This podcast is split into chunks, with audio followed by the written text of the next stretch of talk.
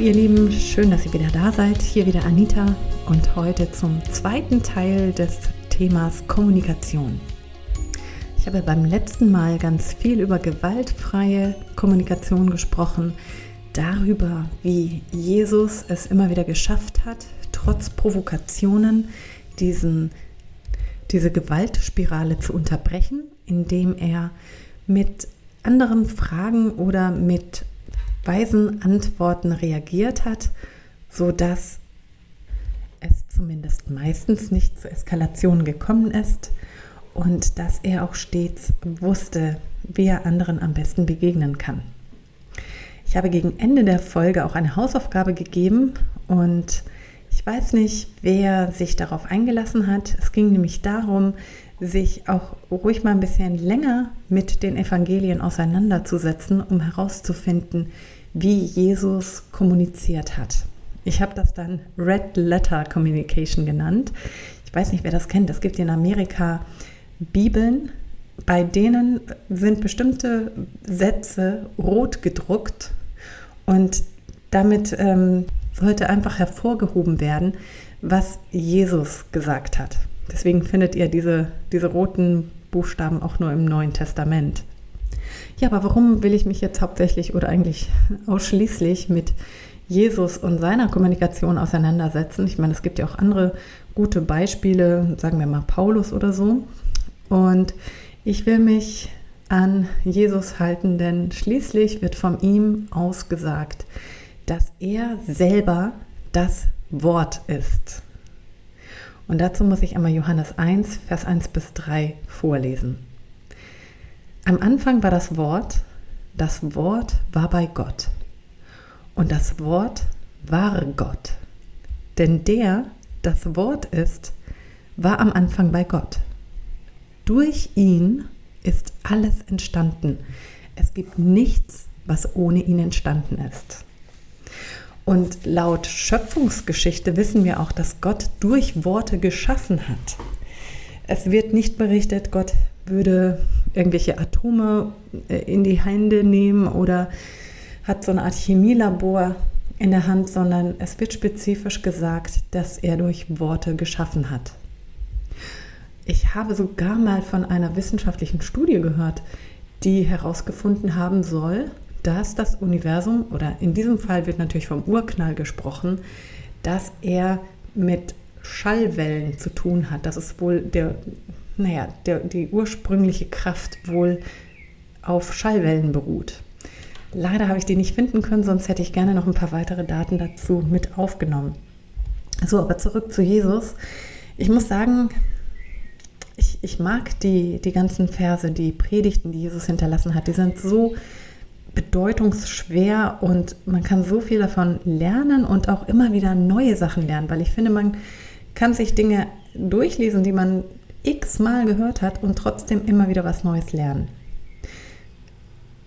Mir persönlich muss ich jedenfalls aber sagen, ich persönlich finde es aber schade, dass nicht mehr drin steht zu gerne würde ich gerne mal wissen, wie Jesus denn auch mal mit den Kindern geredet hat oder ob er vielleicht auch mal Scherze gemacht hat und wenn ja, welche.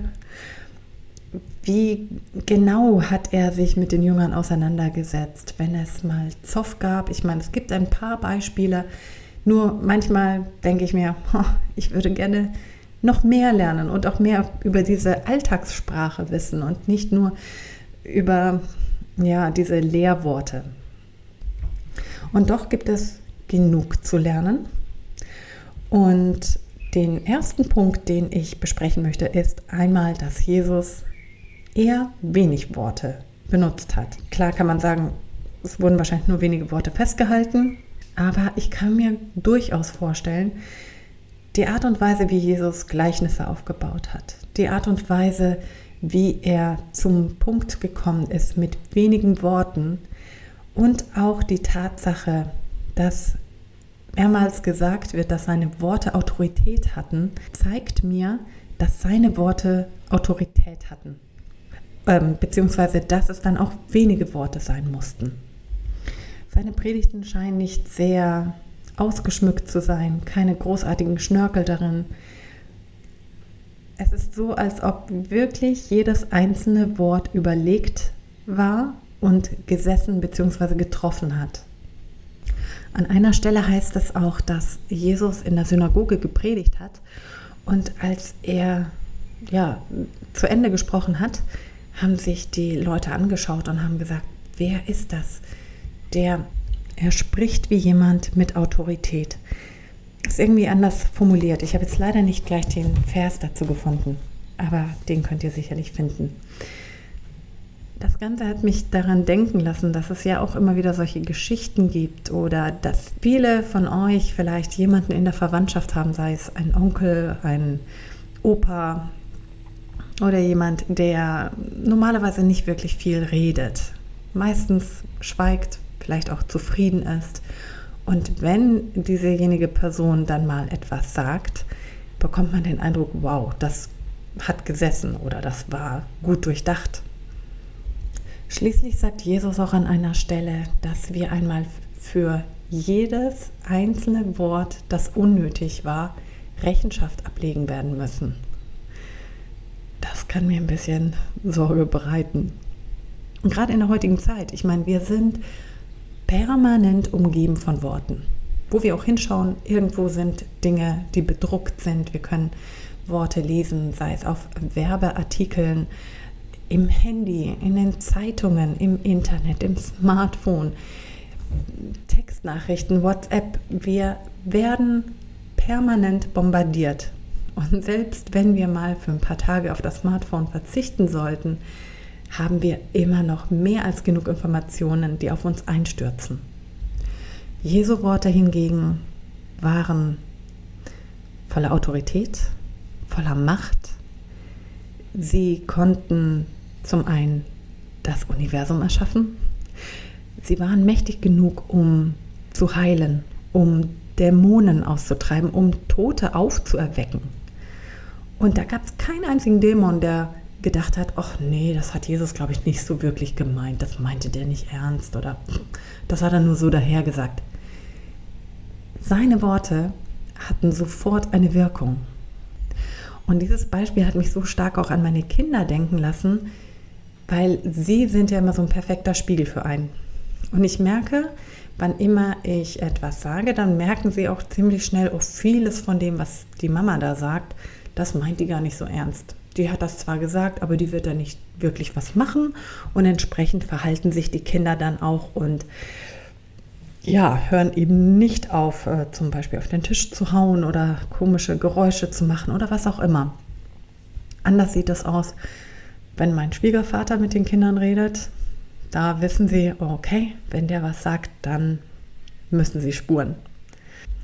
Nur komischerweise ist es so, dass wann immer wir was Negatives sagen, kann es häufig bei anderen so ankommen, als ob wir das wirklich, wirklich gemeint haben obwohl auch solche Sachen häufig nicht so böse gemeint sind, wie sie vielleicht angekommen sind. Das Ganze soll einfach nur den Punkt unterstreichen, dass es sicherlich sehr gut ist, auf unsere Worte zu achten, dass wir aufpassen, nicht einfach nur daher zu reden, was auch immer in unseren Kopf kommt und zu beginnen, achtsamer mit unseren Worten umzugehen, weil das uns auch sehr großartig dient.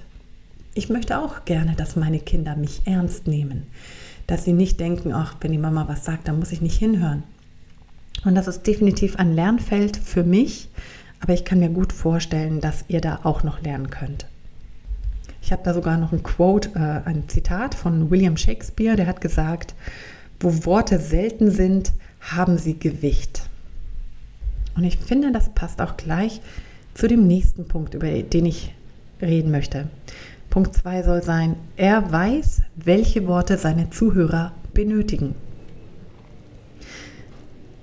Ich habe schon mehrmals erwähnt, Jesus wusste ja, wie es in unseren Herzen aussah. Also im Neuen Testament eben. Die Menschen, mit denen er zu tun hatte, aber heute natürlich auch. Er weiß, was in unserem Herz drin ist, kennt unsere Vergangenheit und so weiter. Und als er mit Menschen in Kontakt gekommen ist, dadurch, dass er ja im permanenten äh, Dialog mit Gott sich befunden hat, wusste er auch, was die andere Person am ehesten benötigt. Und das hat mich an die Pharisäer denken lassen, denn die bekamen oft nicht die Antworten, die sie haben wollten. Also hier war er nicht unbedingt so der friedvolle Prophet, den sich die Pharisäer vielleicht gewünscht hätten, sondern die brauchten häufig ganz scharfe, unangenehme Antworten, damit sie eventuell auch die Chance bekamen, umzukehren. Da hätte eine weiche Antwort sicherlich nicht viel gebracht.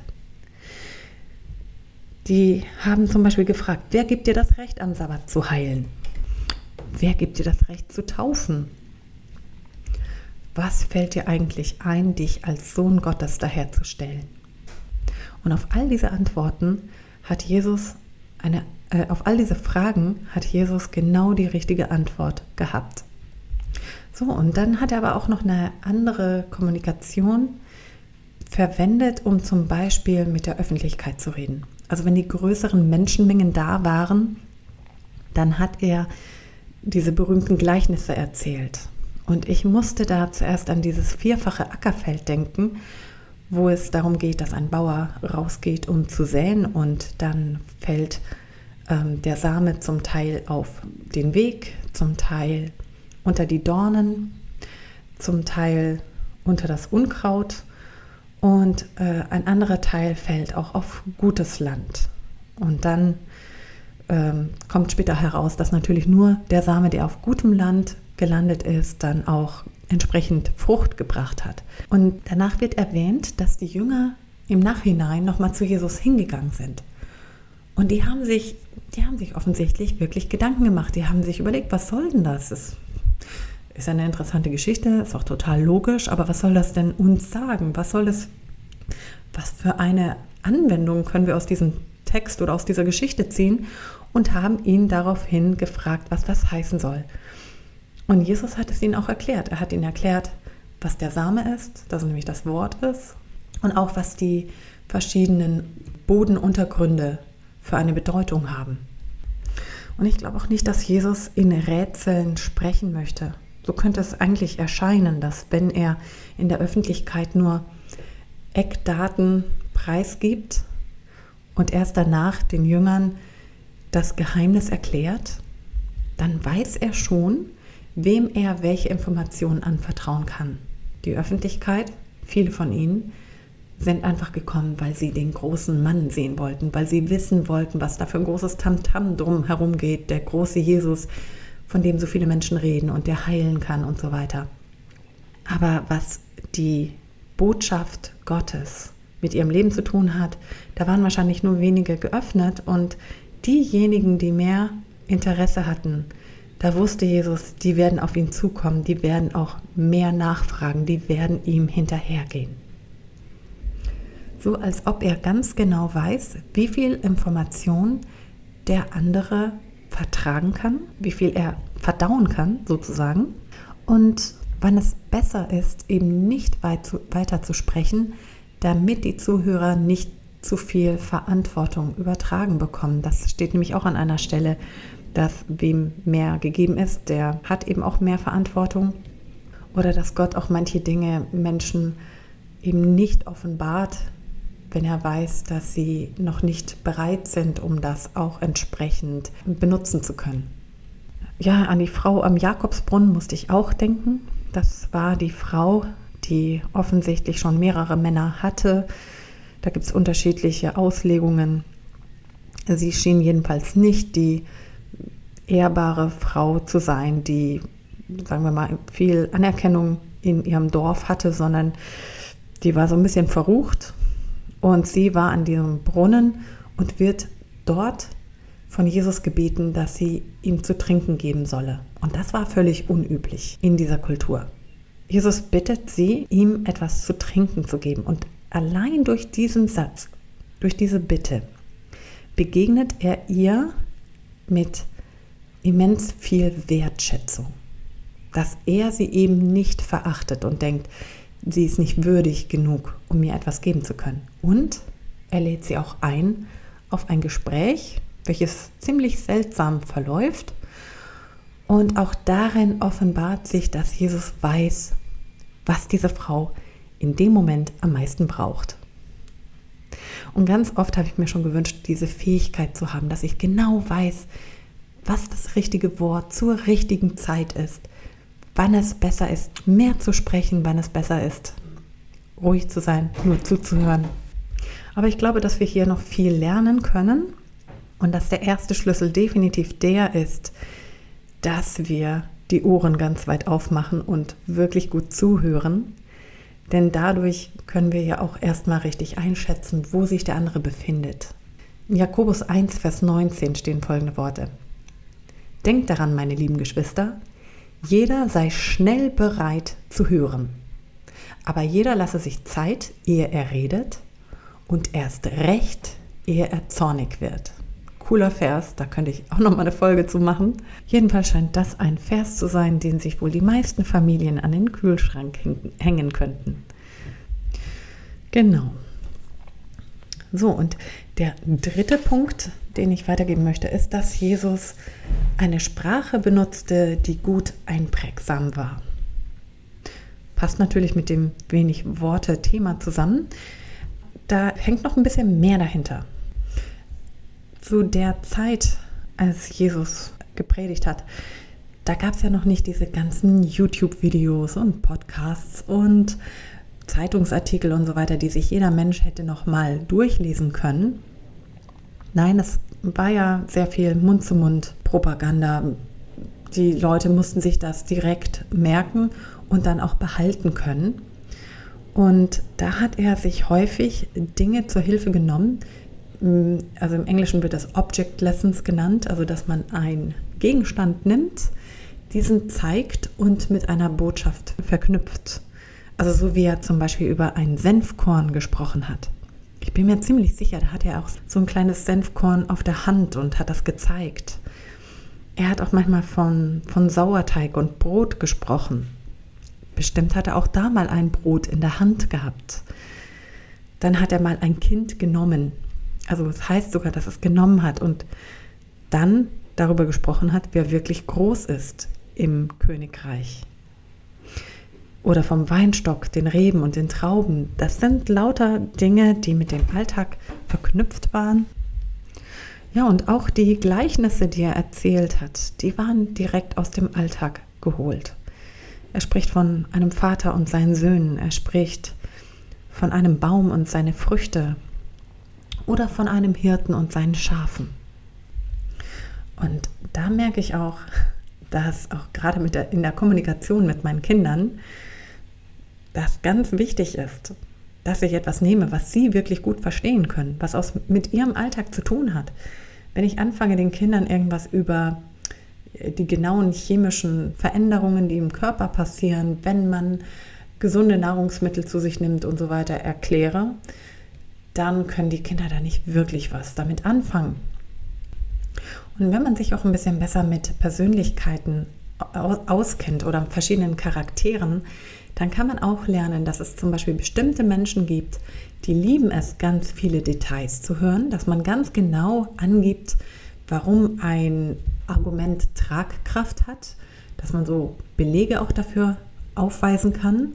Und andere würden einen total verlieren die könnte man schnell in einen Tiefschlaf versetzen, wenn man sie vollballert mit unterschiedlichen Details. Und es gibt manche Menschen, für denen ist eine relativ trockene Erzählweise absolut in Ordnung.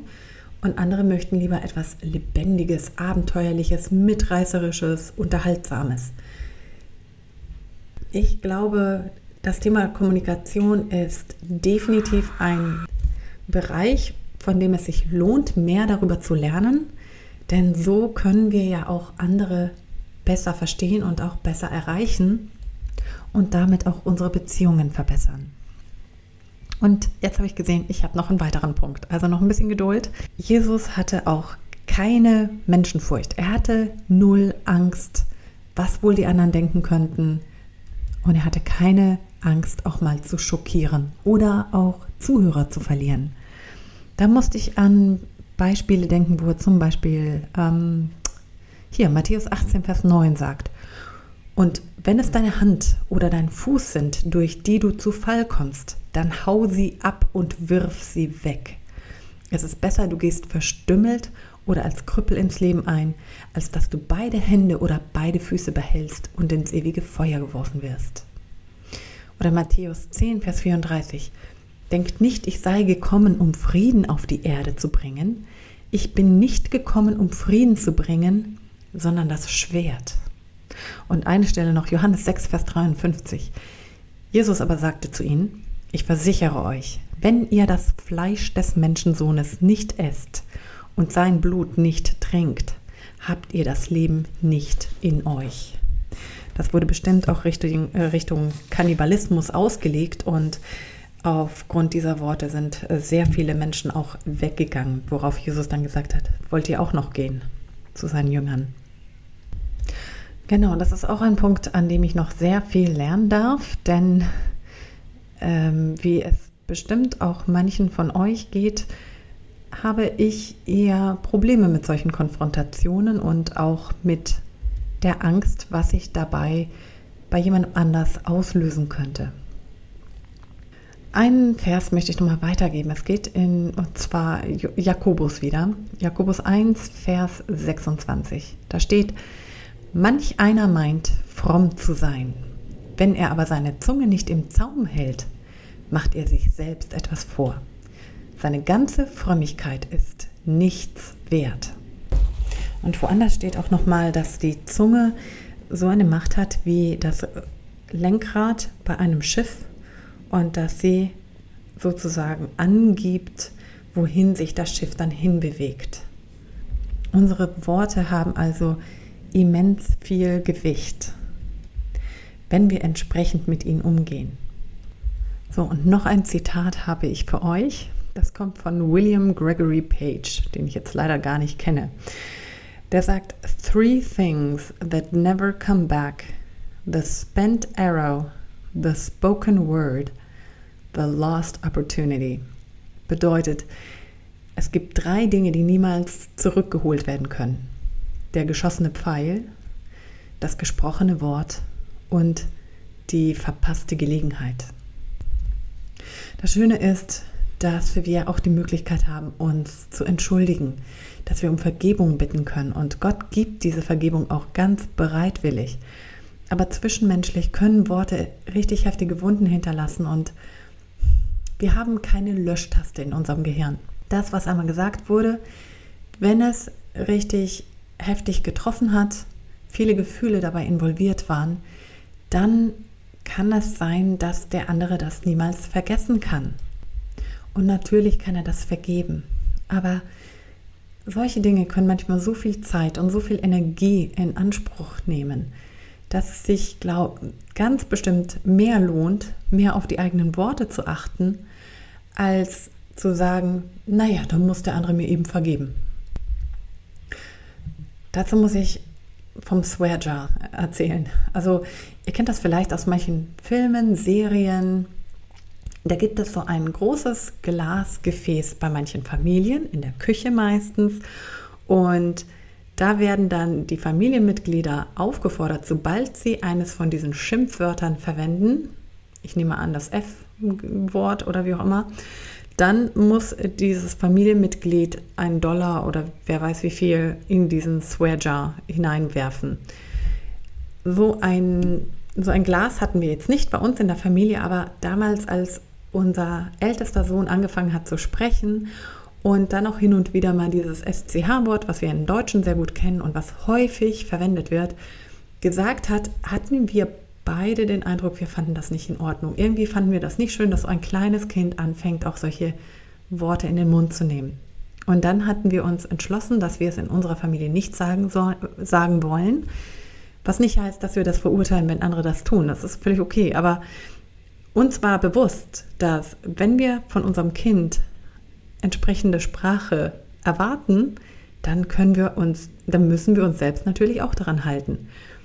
Und da habe ich gemerkt, dass das ein, ja, dass das echt krass ist, wenn man auf einmal so auf die eigenen Worte zu achten hat. Also wir haben uns natürlich gegenseitig angestupst oder daran erinnert, wenn mal dieses Wort aus Versehen herausgekommen ist. Aber ich muss ganz ehrlich zugeben, ich habe häufiger einen Stupser bekommen. Nur das Coole daran ist, dass ich gemerkt habe durch allein diese Übung, obwohl das jetzt nur ein Wort betroffen hat, bin ich mir meiner Sprache viel stärker bewusst geworden. Und wenn ihr dieses Wort jetzt gar nicht benutzt, ich möchte jetzt einfach nur mal kurz die Hausaufgabe für die nächste Woche weitergeben, dann überlegt euch mal ein anderes Wort. Und äh, ich weiß nicht, ob jemand von euch NLP kennt. Das gibt äh, solche Übungen, wo man ähm, ganz bewusst auch auf seine Sprache achtet und dann Worte und Sätze wählt, die eine Beziehung stärker fördern und Distanz verringern. Und eines dieser Worte, welches Distanz fördern kann, ist das Wort aber. Also wenn jemand irgendeinen Satz sagt, erzählt von irgendwas und dann fängt man an, ja, ja, das hört sich ja ganz gut, aber. Und dieses aber wird vom Gehirn aufgenommen wie eine Ablehnung. Und man kann es auch weglassen. Was ich mir auch, wo ich mir auch gedacht habe, hm, wirklich? Aber ihr könnt es ja mal ausprobieren. Es sei denn, ihr habt noch andere Worte irgendwo, die ihr gerne ausrotten möchtet. Und probiert stattdessen das Wort und einzusetzen. Man kann auch was Negatives hinterher sagen. Dennoch kann es helfen, die Kommunikation zu verbessern und mehr Nähe zu schaffen, wenn man das Wort aber weglässt. Nur als Beispiel. Und ja, ich wäre ich fände das richtig cool, wenn ihr das machen würdet. Und wenn jemand sich darauf einlässt, dann würde ich mich natürlich sehr freuen, wenn ihr mir ein wenig davon berichtet. Gut. Und noch etwas. Zum nächsten, beim nächsten Mal geht das dann weiter mit dem Thema Vergebung. Da habe ich auch mehrere Teile vorbereitet. Sollte euch das Thema Kommunikation auch ein bisschen mehr interessieren, dann kann ich gerne auch noch mehr hinterher schicken. Nur für den, diesen, diesen Beziehungsblock geht es erstmal weiter mit Vergebung und ich danke euch herzlich fürs Zuhören. Euch eine schöne Woche. Tschüss.